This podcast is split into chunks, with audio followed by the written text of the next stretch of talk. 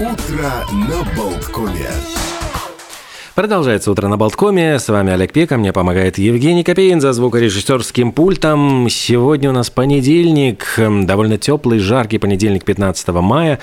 Обещают все-таки по прогнозам синоптиков, что в середине недели похолодает, и сегодня вот мы можем еще наслаждаться самым таким теплым, как говорят, днем с августа прошлого года. Так что э, давайте насладимся этим днем. И если вы вдруг отправитесь куда-нибудь на природу, будьте осторожны, потому что по Латвии началась эпидемия птичьего гриппа.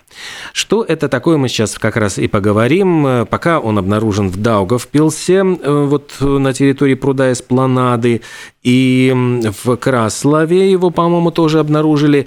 Э, кстати, вот говорят о том, что несмотря на то, что он не такой заразный, как COVID, но тем не менее есть большая опасность в том, что он может стать э, летальным для человека. То есть заразиться сложно, но в случае заражения это может закончиться очень печально.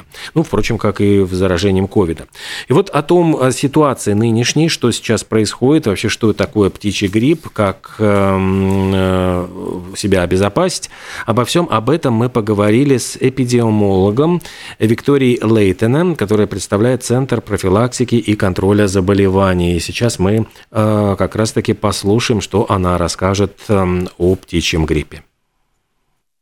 Э, да, начнем с того, что инфицирование, инфицированные птицы выделяют вирус со слюной, э, с фекалиями, да, и заражение э, птичьим гриппом, э, конечно, возможно среди людей, но встречается редко. Э, тут э, необходим очень тесный контакт, и эм, продолжительный контакт, и если не, нет мер безопасности, э, например, если ухаживая за больными птицами, э, мы не пользуемся ни перчатками, ни медицинской маской, э, тогда есть вероятность, что мы вдохнем этот вирус гриппа, либо точно так же самое мы можем втереть. Ни в коем случае мы не должны трогать глаза, да, не прикасаться к носу, лицу. Также мы должны помнить о э, правилах личной гигиены, мыть руки и э, себя как-то обезопасить. Э, э еще, э, что я хочу сказать, что птичий грипп опасен, конечно, и для человека, и он протекает тяжелее сезонального гриппа. Тут летальность может достигать даже, даже 50%. И э, меры безопасности, то, что мы советуем э, обязательно тогда не ходить, да, не стоит ходить в те места, э, где были найдены мертвые или больные птицы, также не гулять там с питомцами, так как мы знаем, что собаки тоже могут заразиться птичьим гриппом, не, не трогать э, птиц, не вести их в клиники или в приюты. Э, и также, если был все-таки у вас контакт, э, необходимо соблюдать изоляцию и себя наблюдать.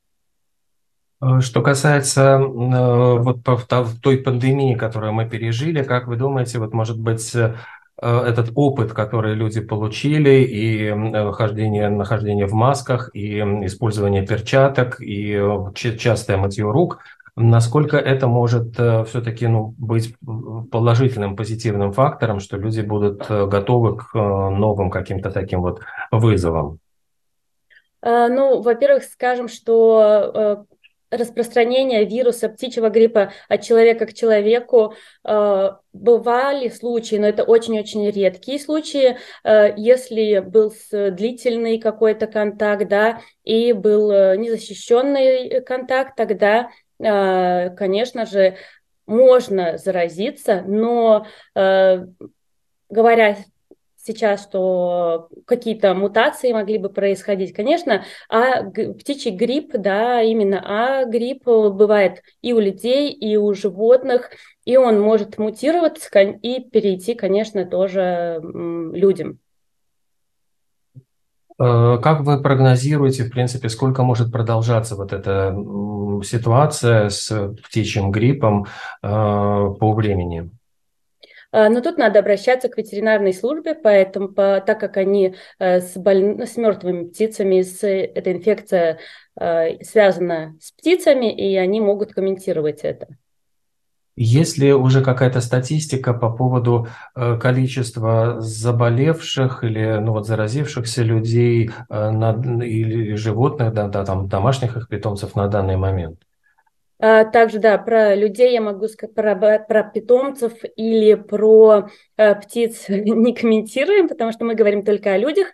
И если мы смотрим, что заражение, э, как я уже говорила, было, и чаще заражаются в Азии, да, в Китае, э, там, где не соблюдают, или это очень тесный контакт, э, где люди, перенаселение большое, и они находятся вместе со своими птицами и могут заразиться. Заражение имеется, и 20, мне кажется, 2004 года до 2023 года было чуть больше 800 случаев заражения именно птичьим гриппом, и из них половина была летальная. Э, насколько вот действительно вот опасность этого птичьего гриппа э, рассматривается вот Всемирной организацией здравоохранения как ну, такая э, опасность для жителей страны, где это ну, происходит?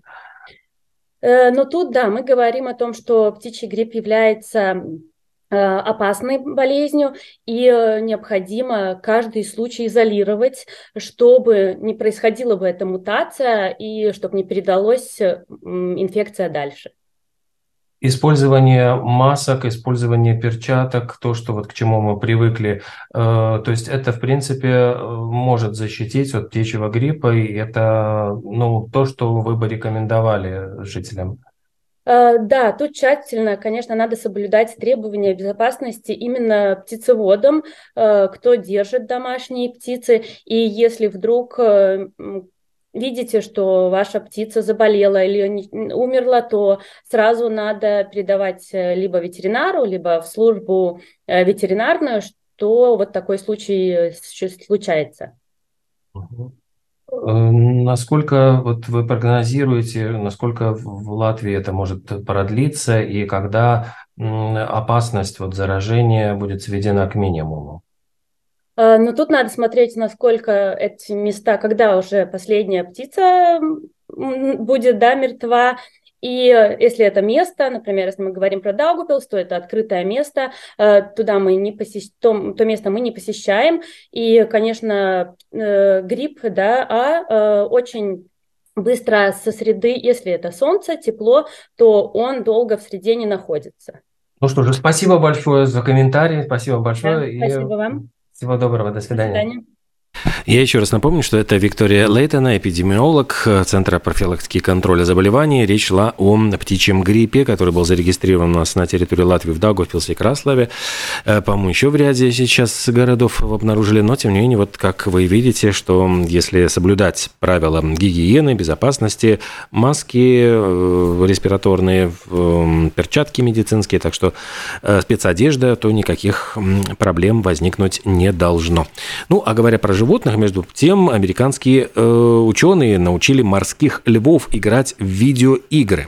Это все происходило обучение в рамках исследований когнитивных возможностей морских млекопитающих, и морской лев с именем Спайк понял концепцию управления курсором на экране, прошел серию даже каких-то сложных более игр, и автоматическая кормушка его подстегивает, ему дает всякие вкусняшечки, когда он проходит очередной этап, хотя говорят, что даже вот не за еду они играют, им гораздо интереснее просто вот сам процесс, а если в этом участие человека, вот все-таки игры с человеком им более интересны. Так что ничто человеческое даже вот этим самым морским львам не чуждо. Э, сегодня у нас на календаре 15 мая. Я уже рассказывал о всяких интересных праздниках, которые отмечаются сегодня, но один забыл. Это День сухого пайка – Сухой паек, или его еще называют индивидуальный рацион питания, это такой набор продуктов для полевых условий, когда нет возможности приготовить что-нибудь свеженькое, вкусненькое, горяченькое, то есть его дают как сухим пайком, в принципе, мы называем уже сухим пайком. Это, ну, не знаю, бутерброды, которые мы берем иногда на работу, когда нет времени обедать, а нужен перекус, или что-нибудь еще, там, там, школьникам иногда выдают такие сухие пайки. Но э, если говорить про военных, то здесь есть очень интересные исследования, ну, как исследования, ну, то есть проводились сравнения, чего дают военным в разных странах, и оказалось, что больше всего и лучше всего кормят французы, потому что у них прямо сухой паек отдает изысканностью. Обратите внимание. Креольская свинина, дополненная рисом и ананасами. Баварс... Э, нет, басская утка – парижская курица, тушеная баранина и многие всякие другие. Это не меню ресторана, это то, что дают сухим пайком вот поесть французским военным. А еще французы отличаются тем, что они в сухой паек кладут большое количество конфет, их касается ну, даже несколько видов. А вот что касается американского пайка, то их тоже э, ценят в военной среде, там отличная упаковка, но есть при этом ощутимый минус, необходимо добавлять воду для готовки. Ну, в принципе, вода там тоже тоже дается как сухой паек в бутылочках. Так что э, еще говорят, что в голландской армии очень хорошие позитивные отзывы, а вот э, самые худшие в немецкой армии, они не кажутся людям слишком вкусными. Но зато вкус есть у музыканта по имени Пол Маккартни. У него огромнейшее количество песен, которые становились хитом номер один. И 41 год назад, в 82 году, очередная песня, она называлась э, Ebony and Ivory, ну, то есть э, черное дерево, э, слоновая кость. Э, это песня, которую он исполнил вместе со Стиви Уандером. Это был 24-й хит номер один. Э, кстати, в название вдохновила Пола Маккартни фраза, которая была сказана Спайком Миллиганом. Черные клавиши, белые клавиши, все, вся, вся проблема состоит в том, чтобы заставить их звучать в гармонии. И вот он практически эту мысль провел через эту песню. И надо заметить, что не всем она уж очень понравилась. Несмотря на то, что она поднялась на первое место, тем не менее, э, ряд изданий называют это худшей песней всех времен. А, по-моему, на вопросе BBC Six Music э, участники этого опроса сказали, что это худший дуэт в истории. Но, тем не менее, я вот как-то помню, господи, когда эта песня появилась и гремела 41 год назад, давайте и мы вспомним эту красивую композицию, потому что в ней все-таки заложены, мне кажется, очень важные для нашего общества современного мысли о том, что гармония важна прежде всего в обществе. И не важно, какого цвета твоя кожа, может быть, даже на каком языке ты разговариваешь. Самое главное, чтобы люди понимали друг друга за мир, дружбу и жвачку. Давайте послушаем эту песню «Ebony and Ivory».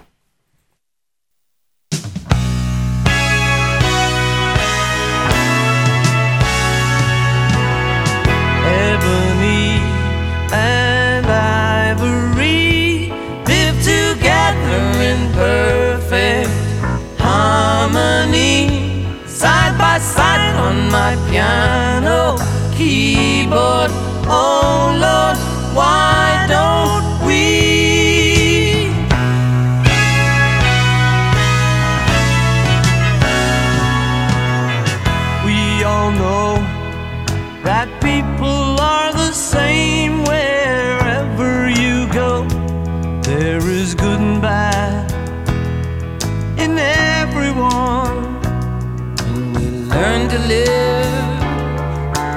learn to give each other what we need to survive together alive.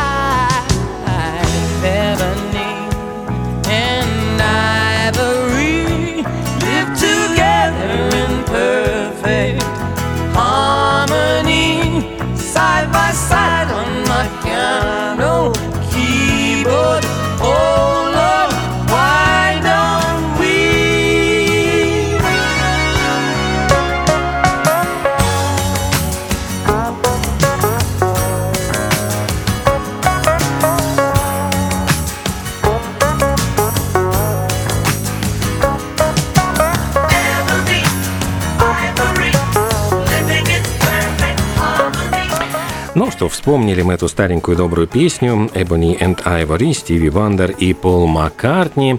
Всегда хорошо, когда вот есть гармония, когда никто не друг, друг с дружкой не ссорится, а вот периодически ссорятся, на, причем делают это прилюдно, Бен Аффлек и его супруга Дженнифер Лопес. Я напомню, что э, и на церемонии, по-моему, Оскара Бен Аффлек сидел с каким-то ужасно недовольным видом, а э, Лопес его все время там пихала локтем в, в бок и типа, ну давай улыбнись на камеру, нас же снимают там, ну, давай. И все это вот как-то очень было, очень явно. Они вели себя вот, ну как часто бывает, ну не знаю, там на свадьбу приглашают каких-нибудь там супругов, которые, ну как-то уже там вроде разводиться жалко, но терпеть друг друга не могут. И вот был момент там, когда они на, сейчас же у, у а, у Бена Аффлека, кстати, самое смешное, вышел новый фильм, правда, в кинотеатрах, а у Дженнифер Лопес вышел фильм э, в, на Netflix, но тем не менее его премьера тоже, очевидно, состоялась в каком-то кинотеатре. То есть у них получилось, что прямо чуть ли не в одну неделю они столкнулись еще с, с фильмами, каждый из которых сыграл, значит, в главной роли в, в этой картине. И на съемках, ну не на съемках, на премьере фильма «Мать» они тоже ухитрились разругаться, то есть они вышли, начали что-то выяснять отношения, и, ну, там как-то папарацци их сфотографировали. Вот сейчас, буквально на днях, еще один ролик, в котором Бен Аффлек что-то очень напряженно разговаривает. Эм, пара сидит в машине, там опущенные окна, и судя по вот кадрам, кажется, что супруги ссорятся. Во всяком случае, Бен выглядит раздраженным, очень активно жестикулирует. Дженнифер кажется очень грустной. Однако, э, ну, из, от людей, которые типа близки э, Бену Аффлеку и Дженнифер Лопес, э, опровергают то, что супруги переживают трудные времена. Говорят, что у них все замечательно, они любят друг друга, поддерживают друг друга.